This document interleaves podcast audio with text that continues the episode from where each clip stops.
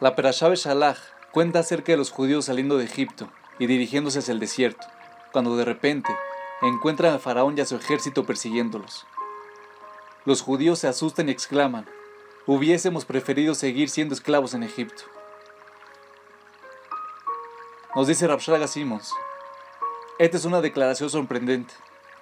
Los judíos habían sido sometidos a 200 años de trabajo forzado y esclavitud. ¿De qué forma podría ser preferible aquella situación ante la libertad que ahora gozaban.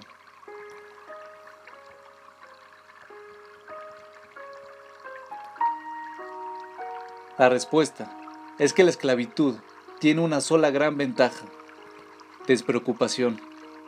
Los egipcios proveían a los judíos de las necesidades básicas, comida y refugio.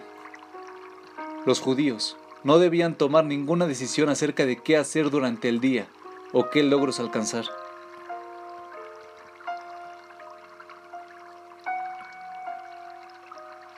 Es interesante resaltar que en hebreo la palabra Egipto, Mitzrayim, es similar a Mitzar, que significa un espacio angosto. En cierto nivel, los judíos preferían un ambiente confinado en lugar de la libertad, que siempre viene acompañada de una gran responsabilidad. A veces la caja más pequeña es la que nos hace sentir más seguros. De hecho, toda transición puede generar miedo.